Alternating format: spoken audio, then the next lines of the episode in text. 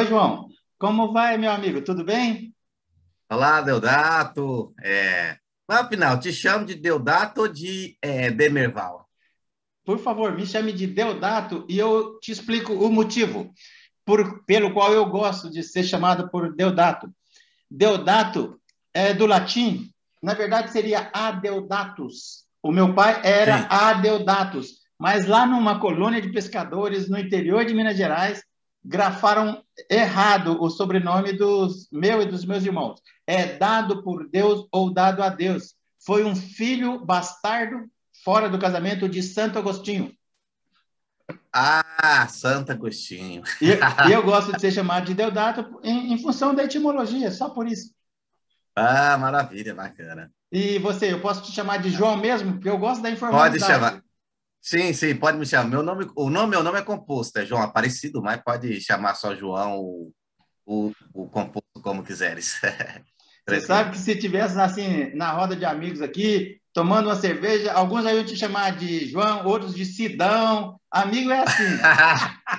é, ô, ô, na ô, verdade, por aqui as pessoas me chamam é, de Cidinho, né? Na minha roda de, de, de...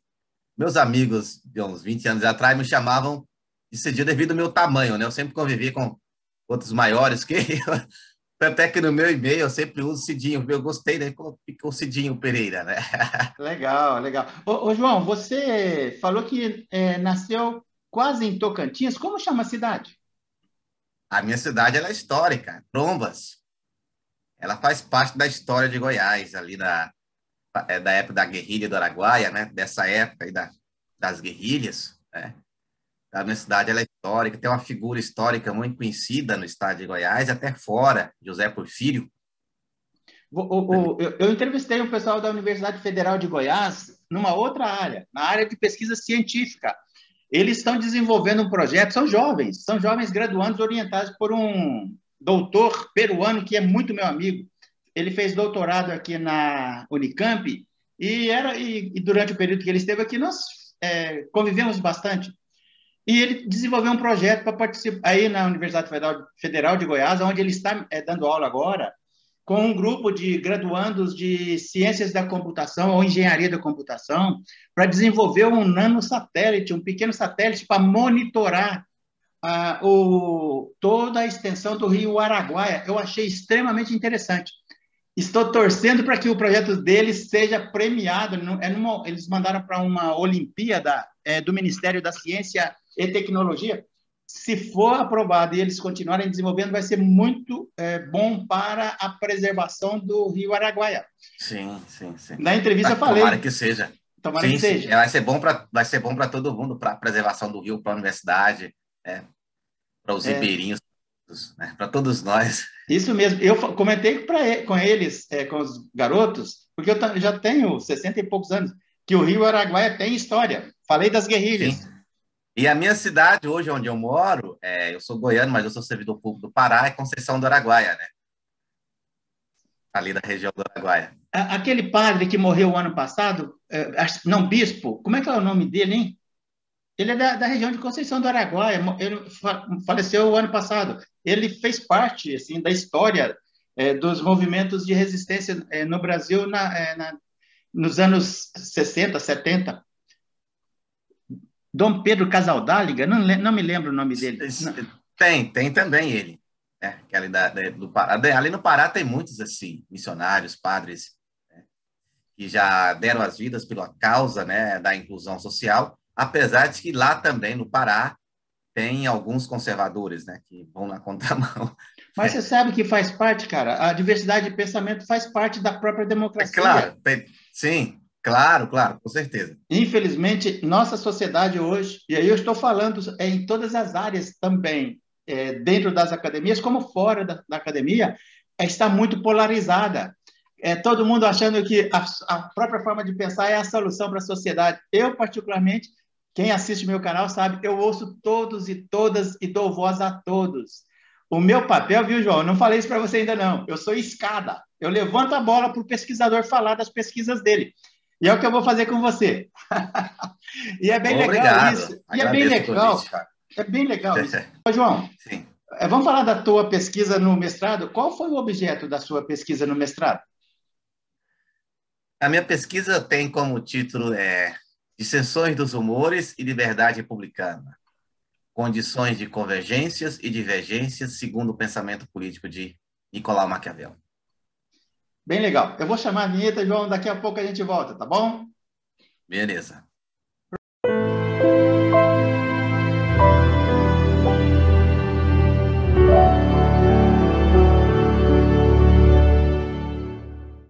Ô, João, fala um pouquinho sobre a possibilidade de se pensar, de se estudar o Maquiavel de uma forma é, a depositar um olhar sobre a origina, originalidade. É possível isso?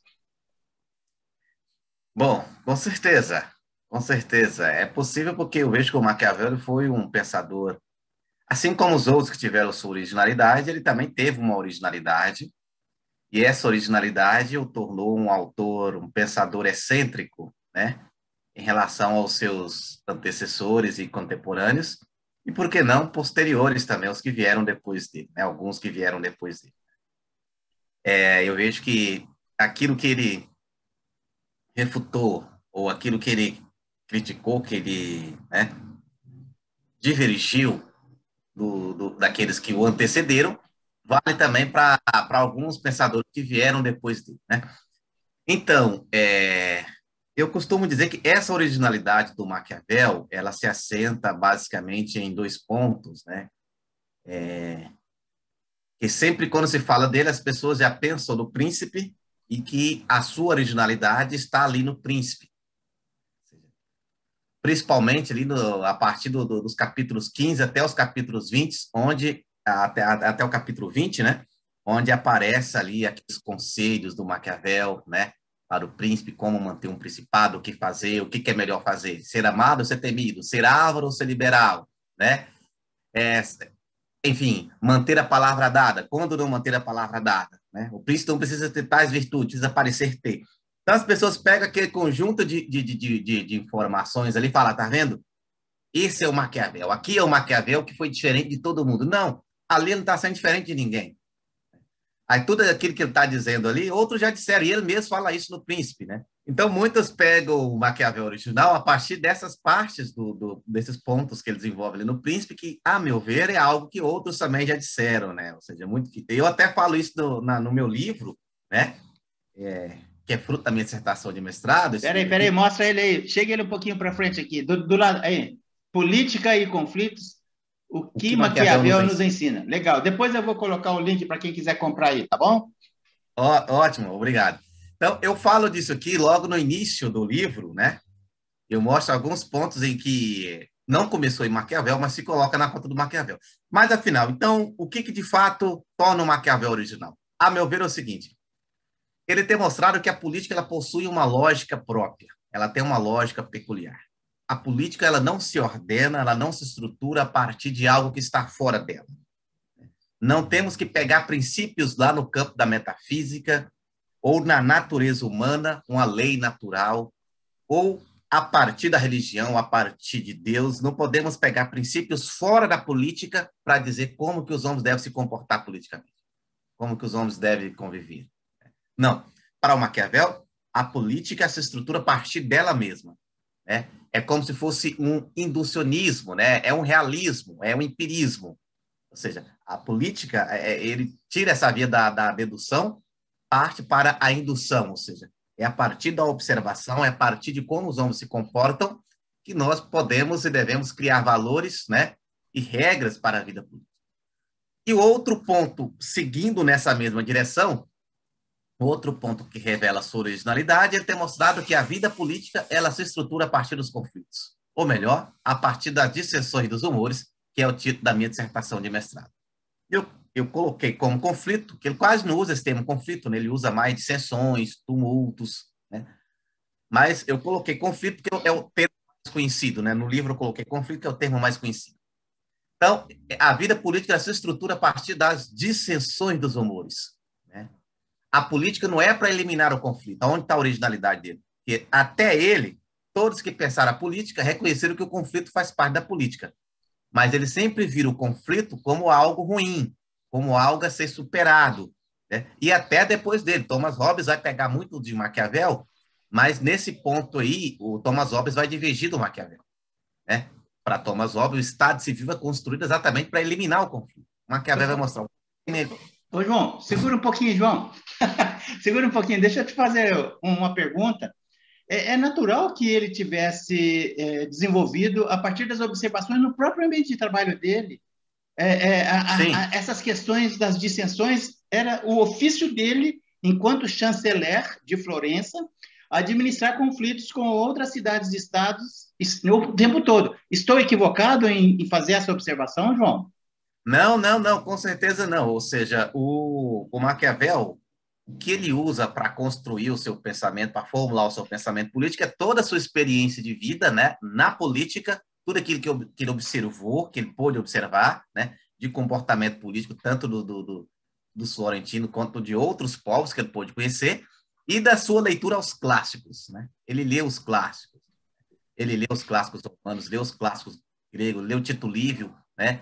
Políbio, Aristóteles, enfim, ele se debruçou sobre os clássicos. Tanto é que em uma das suas cartas que ele escreve a um dos seus amigos quando ele está recolhido, né?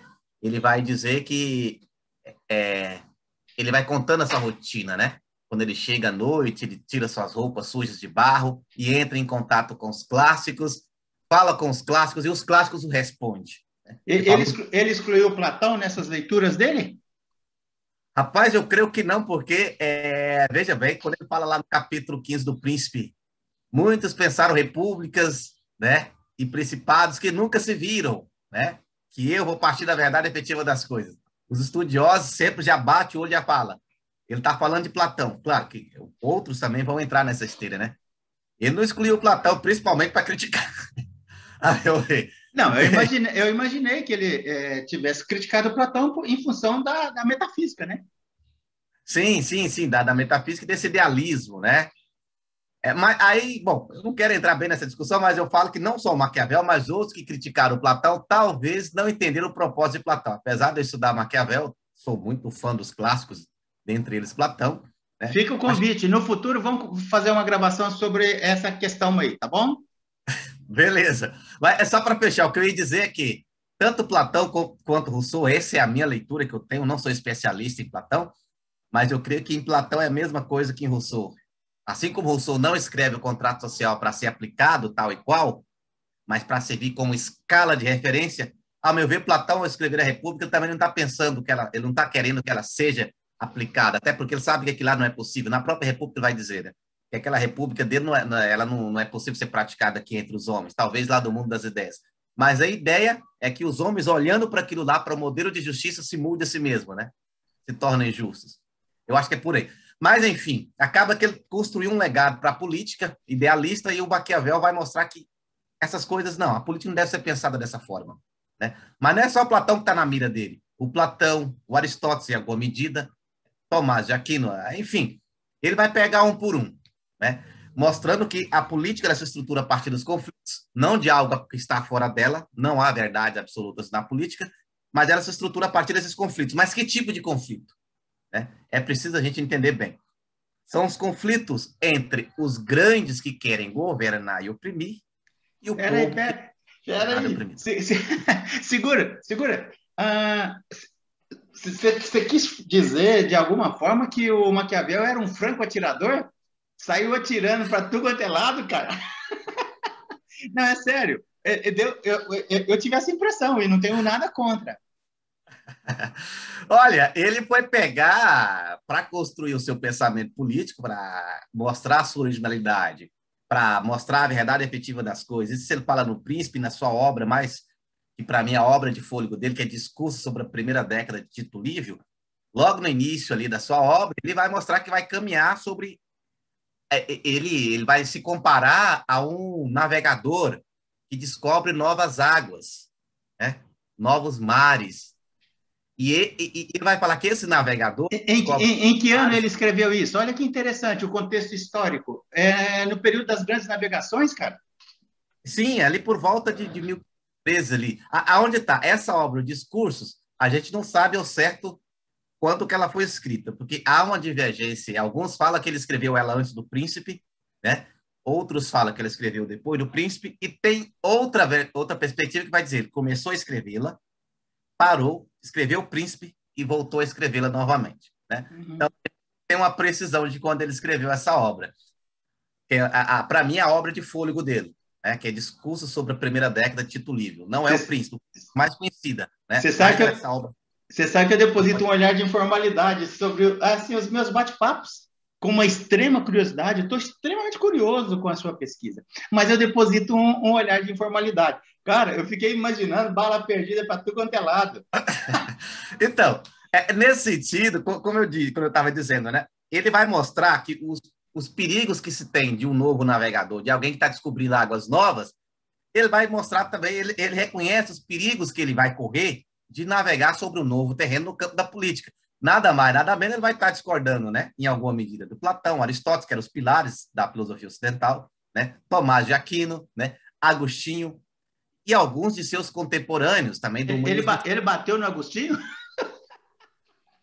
Sim, ó, com certeza, Agostinho anda na, na esteira do Platão, né? Agostinho é que mostra que é, lá na sua obra Cidade de Deus, Cidade dos Homens, né?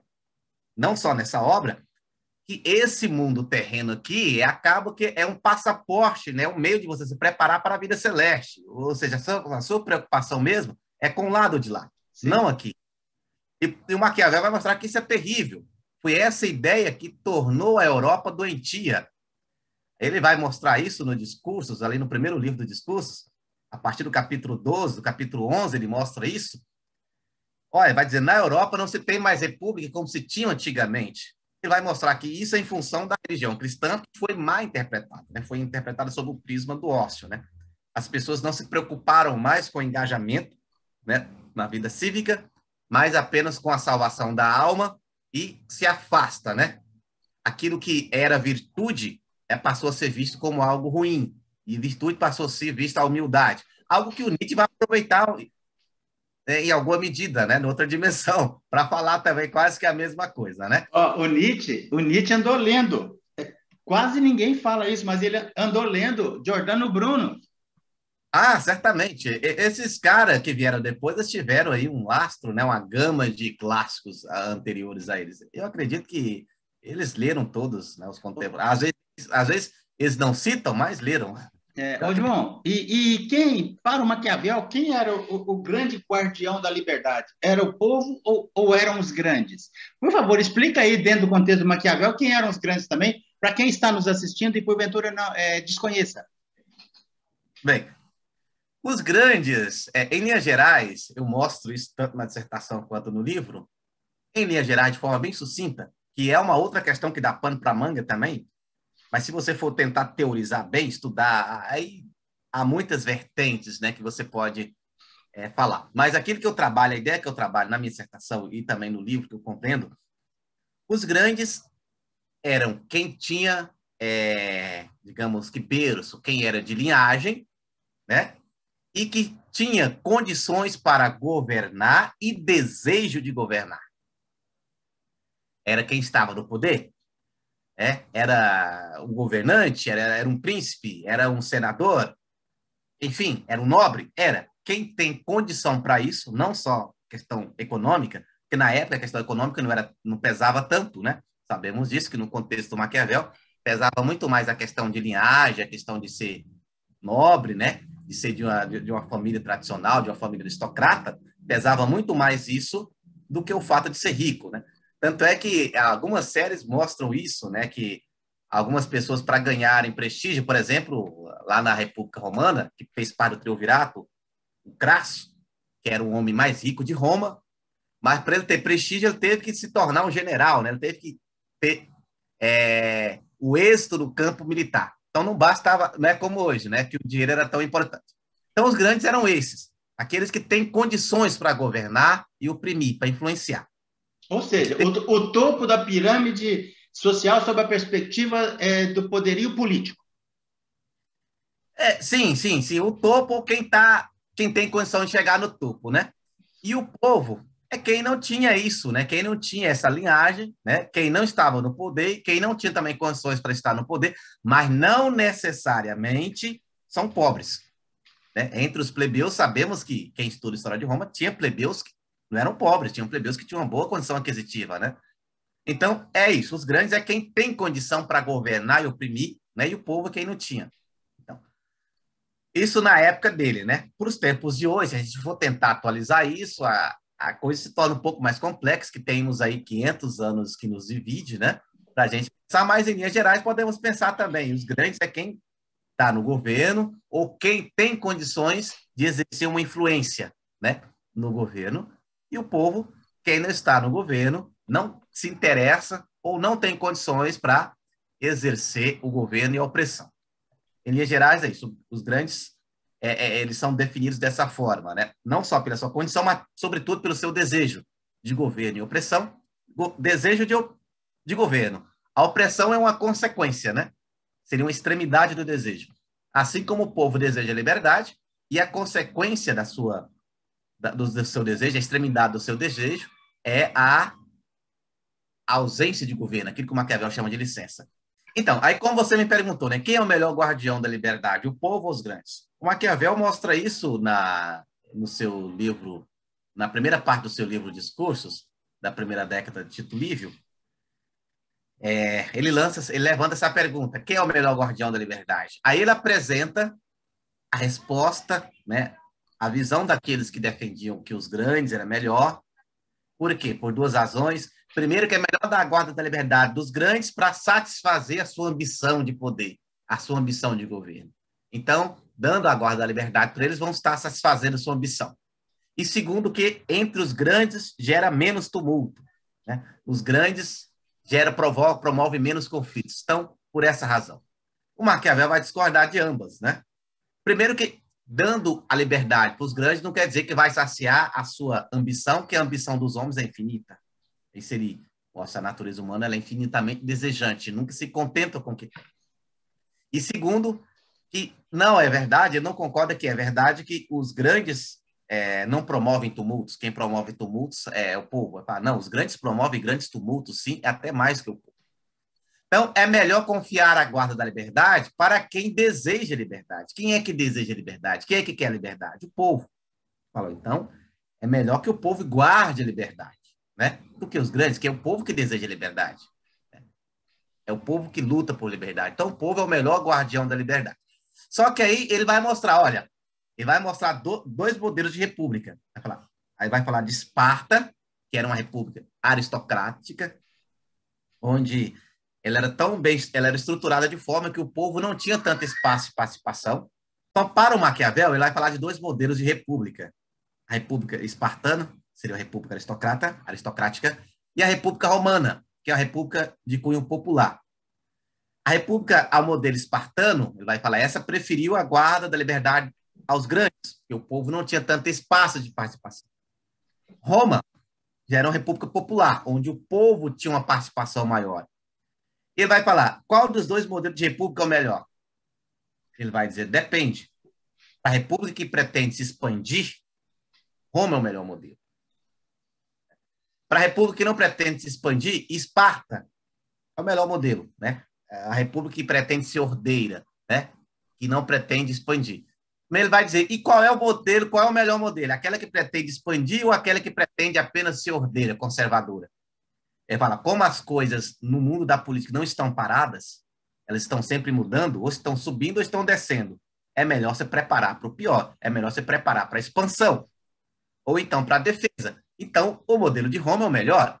Aquele modelo de Roma onde o povo tem uma participação maior, onde o povo é o guardião da liberdade.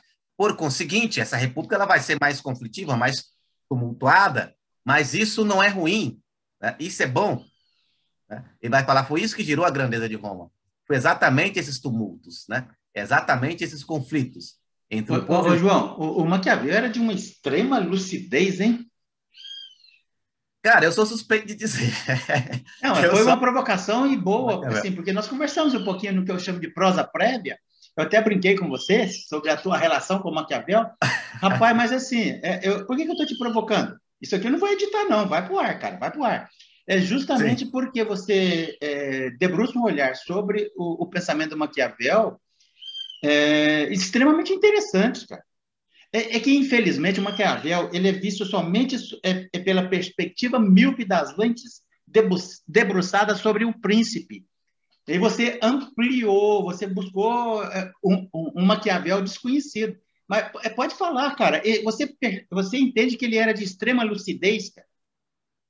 Sim, sim. E pegando o gancho aí da sua questão, é, esse Maquiavel que eu estou falando, que é o Maquiavel republicano, é, bom, eu não sei quando é que esse vídeo, que a nossa gravação vai ao ar, mas dependendo do dia, hoje, 18 de maio, amanhã, 18 de maio, está acontecendo no canal Maquiavel Brasil, né, do meu amigo João Gabriel. Você que está nos acompanhando, que tem interesse de acompanhar o pensamento de Maquiavel, certamente essa entrevista, se você estiver assistindo após essa data, você pode ir lá no canal que está gravado.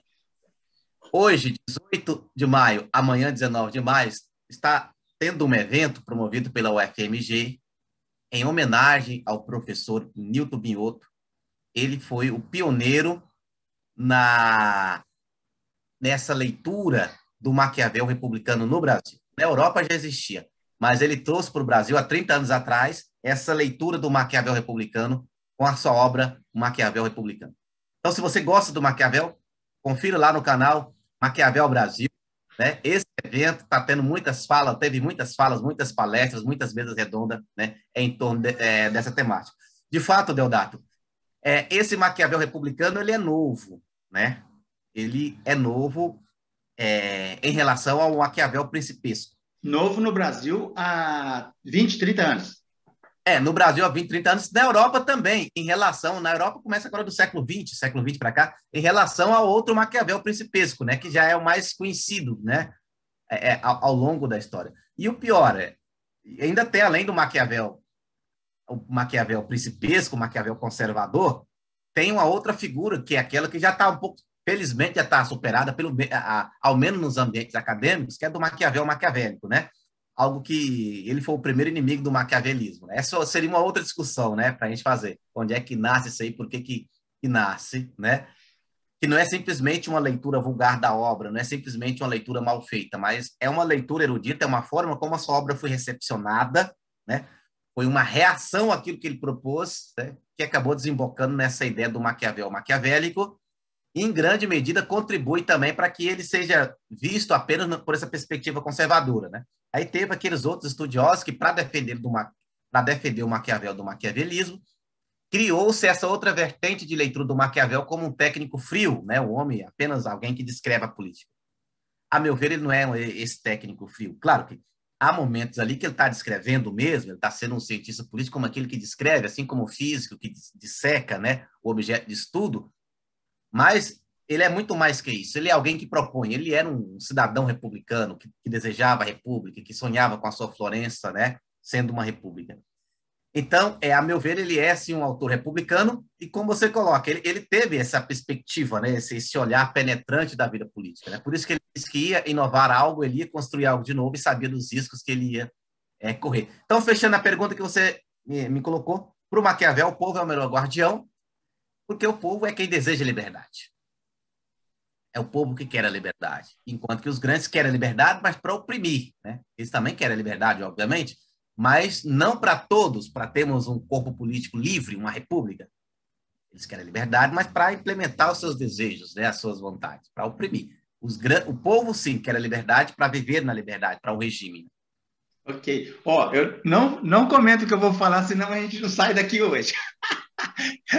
é, é, o seguinte, é, é essa visão é, do, do gestor público, do príncipe, sei, sei, sei lá como a gente coloca, é, que oprime, está lá, tá lá na, na, visão maquiavélica do Maquiavel. Deixa quieto, deixa quieto, fecha o parênteses.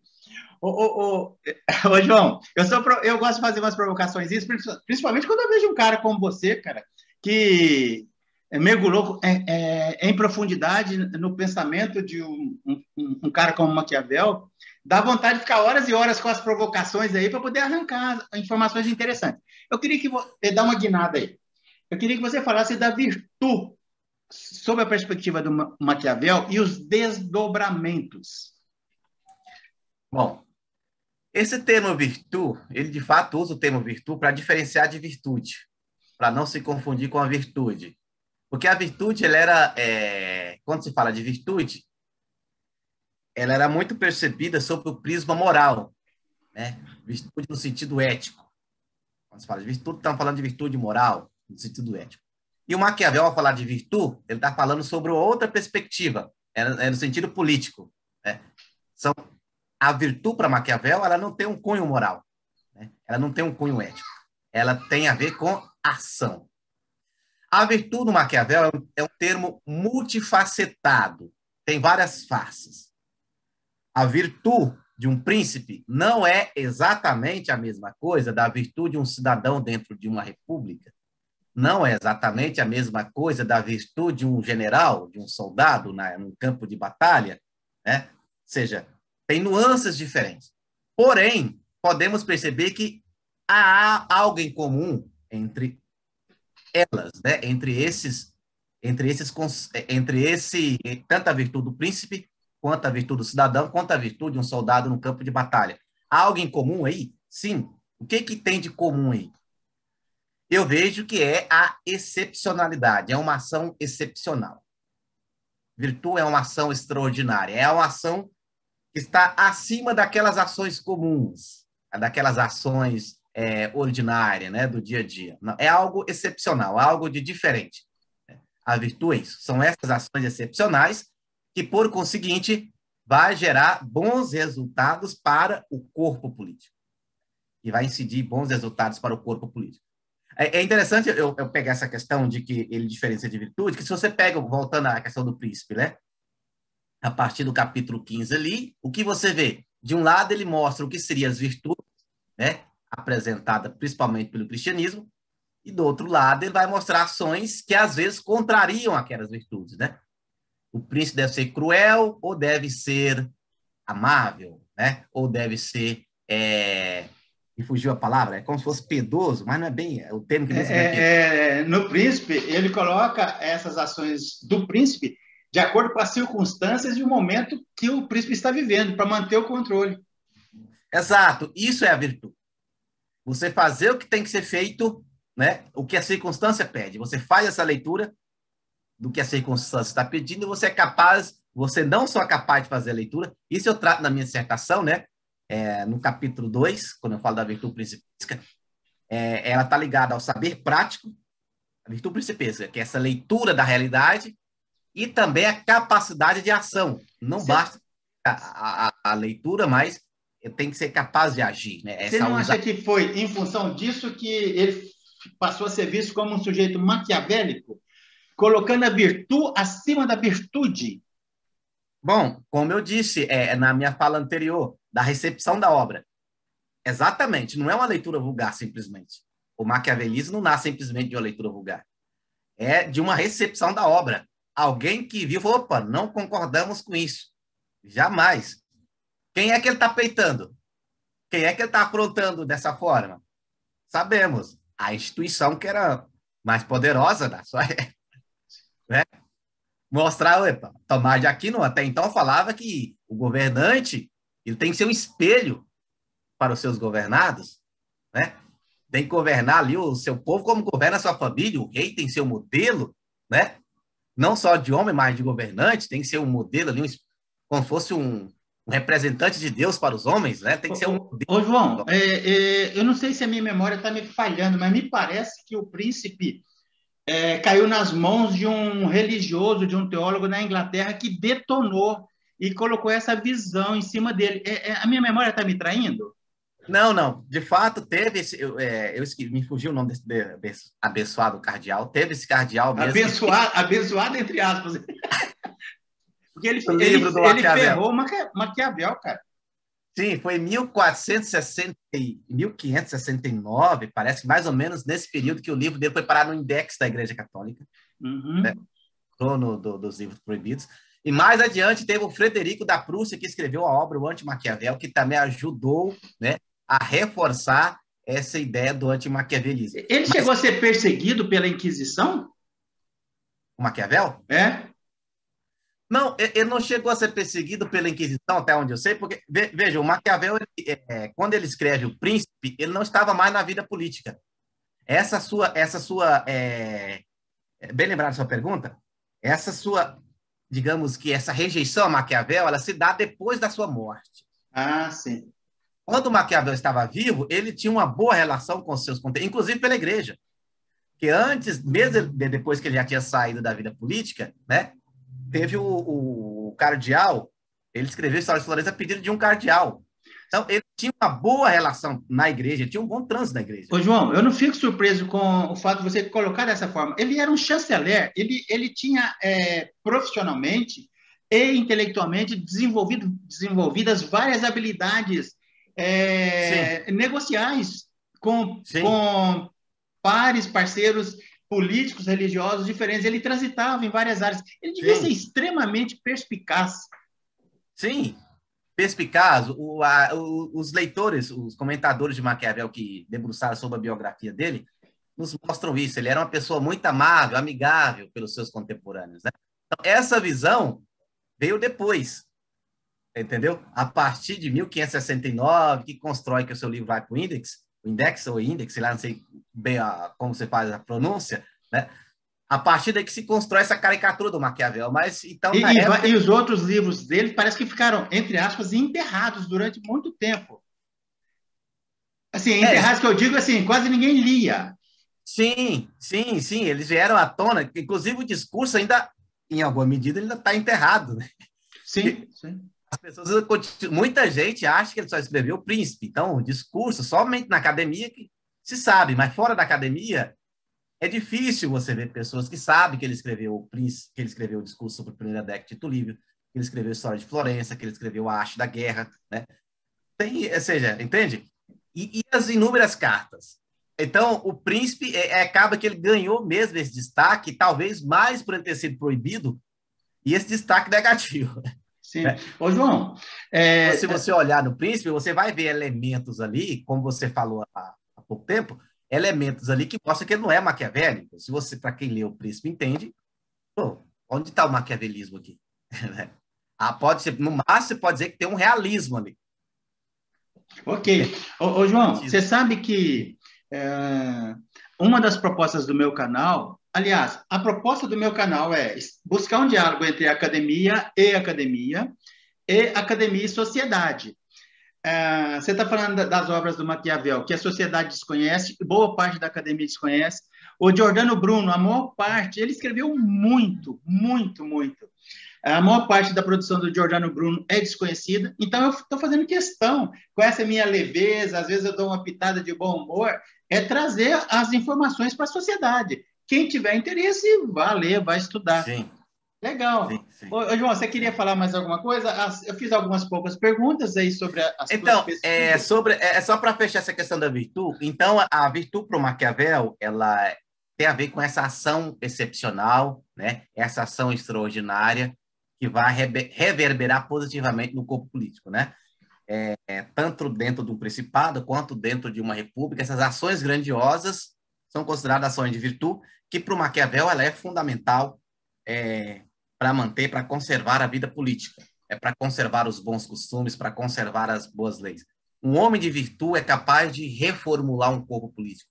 Um homem de virtude é capaz de reformular as leis, de reformular os costumes, de reformular as instituições, os ordenamentos, né, as ações de virtude, elas são, é, elas são importantes, né, dentro não só de uma república, mas dentro de um principado. A vantagem é que na república, o Maquiavel nos mostra isso, por que, que ele é republicano, por que, que a república leva vantagem em relação ao principado?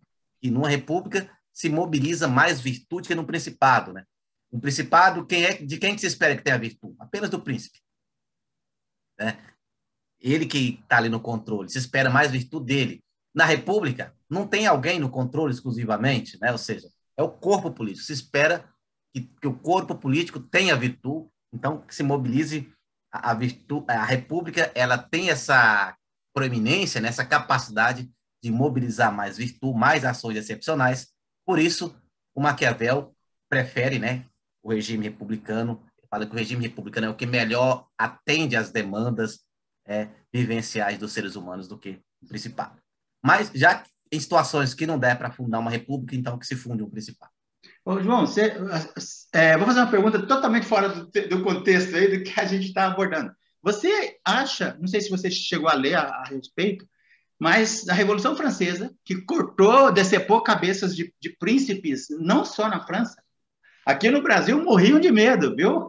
Morriam de medo de ter cabeças é, decepadas em, por volta de 1800 e pouco. Ah, você acha que eles leram Maquiavel no sentido de, de, de, de observar a virtude como um elemento necessário para as repúblicas? Você acha que isso pode ter acontecido? Olha, a Revolução Francesa, eu não, eu não saberia te dizer com precisão que eles leram Maquiavel, né? Que os revoltos leram Maquiavel. É, mas sabemos que o Napoleão leu Maquiavel. Foi assim, é uma inferência minha, né? Pelo, pelo pela sim, lógica do sim. raciocínio é, Mas... de quem é, é, mergulha na, na, na, na, virtude, fica essa impressão também. Des, desculpa. Sim, sim, sim. Mas, mas, mas, veja bem, eu não posso dizer que eles leram Maquiavel, mas você pode supor que sim. Sim. Você pode supor que os líderes leram Maquiavel, até porque se coloca muito também na Revolução Francesa, coloca muita é, na conta do Rousseau a questão da influência teórica, né? E Rousseau também influenciou a Revolução Francesa. E Rousseau, e Rousseau foi um grande leitor do Maquiavel. Tem muito do Maquiavel no Rousseau, principalmente o Rousseau republicano, né? Eu levantei Tem... uma bola aí, viu, João? Assim que foi fora do ar, conversa de boteco, né? Me ocorreu, cara, eu se, Não, mas, mas tranquilo. tem coerência, não tem coerência essa possibilidade? Sim, Sim, como eu te disse, eu não posso precisar que eles leram, mas, é claro, a gente pode ver, sim, que tem influência ou de algo que o Maquiavel disse, no sentido de ação excepcional para salvaguardar a liberdade. Né? Se você fosse mineiro como eu, você ia falar assim, eu desconfio que leram. eu desconfio que leram. Ô, ô, ô João, me fala uma coisa, cara. É, a sua pesquisa é, do mestrado, ela você já mostrou aí, eu queria que você mostrasse de novo ela redundou no livro. Coloca o livro à sua esquerda. Ah, vou, põe ele para cá. Não, do outro lado. Mais um pouquinho para lá. Assim? Não, ele está tá de ponta cabeça. Aí, chega para lá um pouquinho, afasta da tua cabeça. Aí, chega um pouquinho para frente. Beleza. Me fala uma coisa, é, ele é muito acadêmico ou, assim, se alguém que estiver assistindo aqui não for da academia, do grande público, vai conseguir ler o teu livro, vai ter dificuldade, pode baixar, pode baixar. Depois eu vou colocar o link aí para quem tiver interessado em comprar. E aí, qual é a Veja. perspectiva do teu livro? Bom, primeiro sobre o livro, né? respondendo a sua pergunta. Olha, modestamente falando, é, eu consegui deixá-la numa linguagem bem acessível. E não só eu que digo, mas as pessoas que já leram. Pessoas que já leram, que não é da, da academia de filosofia, não é de, do, dos cursos de filosofia, pessoas que não têm faculdade, né? que já o adquiriram, já leram e disseram que a linguagem está acessível, né? e que a linguagem é envolvente, né? E que está bem escrito. Modesto... Tem, tem e-book também? Tem e-book, tem e-book e tem impresso. E-book tem impresso. Bom, as pessoas, ele está em oito livrarias, pode adquirir em oito, eu vou depois passar os links das livrarias, e pode também adquirir diretamente comigo. A vantagem de adquirir comigo é que ele vai autografado e com dedicatória. E você vai estar comprando direto do autor. Ô, João, e você é, para poder comprar de você, é, manda e-mail, o que que faz? Que eu isso, colocar, isso. Eu vou, eu, desculpa, eu vou colocar aqui embaixo. Isso. Aqui embaixo uhum. e vou colocar na descrição. Você vai mandar seu e-mail? Vou passar o meu e-mail para ti, né? Pode me procurar a partir do meu e-mail e eu envio para qualquer canto é, do país. Eu faço o envio. É, você, então, vai, você tem para vender físico e e-book também? Não, eu vendo físico. O e-book é só na, nas livrarias. Tá. É... E qual é o valor para quem for comprar de você? O valor de capa é 52 reais. Aí, para quem for comprar de mim, qual é o valor? Aí na, na conversa a gente negocia. Falou, mineiro, quase mineiro. ô, ô, João, legal, cara. Olha, é assim, eu quero te agradecer. Você entendeu essa perspectiva do meu canal, que é mergulhar em profundidade. Se você é, se observar as perguntas, eu fui, fui lá é cirúrgico nas tuas pesquisas, no que eu achei que seria extremamente relevante ali dentro da tua dissertação. E com essa informalidade, essa prosa, assim, é, provocaçõezinhas é, que são interessantes, eu tenho certeza que muita gente vai revisitar a Revolução Francesa, cara. pois, é. pois é. Então, é só para fechar, é, é, ainda sobre o livro, é, o que, que, ganha em relação à dissertação? Eu reformulei algumas coisas. O primeiro capítulo reformulei bastante, principalmente o início dele, né? eu retirei algumas coisas e acrescentei outras que eu que quando a gente escreve uma dissertação, a gente escreve pensando na banca que vai nos avaliar. Então, é uma acadêmica para a banca que vai nos avaliar. O livro, a gente escreve para um público bem amplo, para pessoas que nunca leram Maquiavel, mas que têm interesse. Então, pensando nisso, reformulei bem o primeiro capítulo. O segundo capítulo também está bem reformulado. No primeiro capítulo, eu mostro é, os conceitos chaves de Maquiavel. Eu falo dessa ideia de virtude, quem é o povo, quem são os grandes, qual a importância do povo, da república. Por que, que o Maquiavel é original? Ele é original em quê? O que, que é essa verdade efetiva das coisas? Eu mostro isso no primeiro capítulo. Então, no primeiro capítulo, é, o leitor vai ganhar aí essa ele vai ser inserido no mundo conceitual do Maquiavel, nas ideias maquiavelianas, para compreender bem o segundo e terceiro capítulo. Aí, no segundo capítulo, eu vou mostrar quais são as condições que fazem com que os conflitos sejam positivos. Quais são as condições que fazem com que os conflitos políticos é, colaborem, desemboquem na saúde da República. Que, para o Maquiavel, o corpo político, ele tanto nasce, desenvolve, cresce e cai a partir dos conflitos. Quando é que os conflitos fazem um corpo político crescer? Eu mostro no segundo capítulo. E quando é que esses conflitos fazem um corpo político adoecer? Quando é que os conflitos destroem um corpo político? Eu mostro no terceiro capítulo. E no quarto capítulo, eu coloco o seguinte: diante de tudo que eu escrevi do Maquiavel, para que, que ele serve para nós pensarmos a atualidade? Quais são as ideias de tudo isso que eu escrevi até aqui que são basilares para a gente analisar a nossa atualidade? Né? Aí eu pego duas e desenvolvo ao longo do quarto capítulo. Então, para quem comprar o livro, vai ter é, essa gama de informações aí é, a seu dispor. Coisa que não tem na dissertação, né? não aparece na dissertação da forma como eu falei. Né? Ou seja, então o livro está muito mais palatável. Claro, você pode baixar a minha dissertação no, no, é, no Google, digitou o nome, o título dela no Google, você encontra a dissertação. Você pode ter os dois, né? tanto a dissertação quanto o livro, né? O livro está palatável, você pode ler em qualquer momento, né? Qualquer, andando, no ônibus, no metrô, no avião, enfim, né? Tem essa vantagem. Então, é isso. É... O que eu queria dizer sobre o livro é isso. Ok, João. Muito obrigado por separar um tempo aí para bater papo aqui com o canal Linha de Divisa. A gente volta a conversar outras vezes, tá bom? Um abração. Eu que agradeço, meu caro, é, essa oportunidade de estar aqui batendo esse papo, falando desse autor que eu gosto muito. E com a sua permissão, é, claro, se você não permitir, depois, quando você for editar, você corta. Tranquilo. A... Eu, eu, eu ia pedir para você falar do seu canal. É isso que eu vou dizer. Com a sua permissão, quero dizer para aqueles que nos assistem que eu tenho também um canal no YouTube, Central Filosófica, né? Você que gosta de filosofia, você que gosta de senso crítico, né? Central Filosófica. Central Filosófica, né?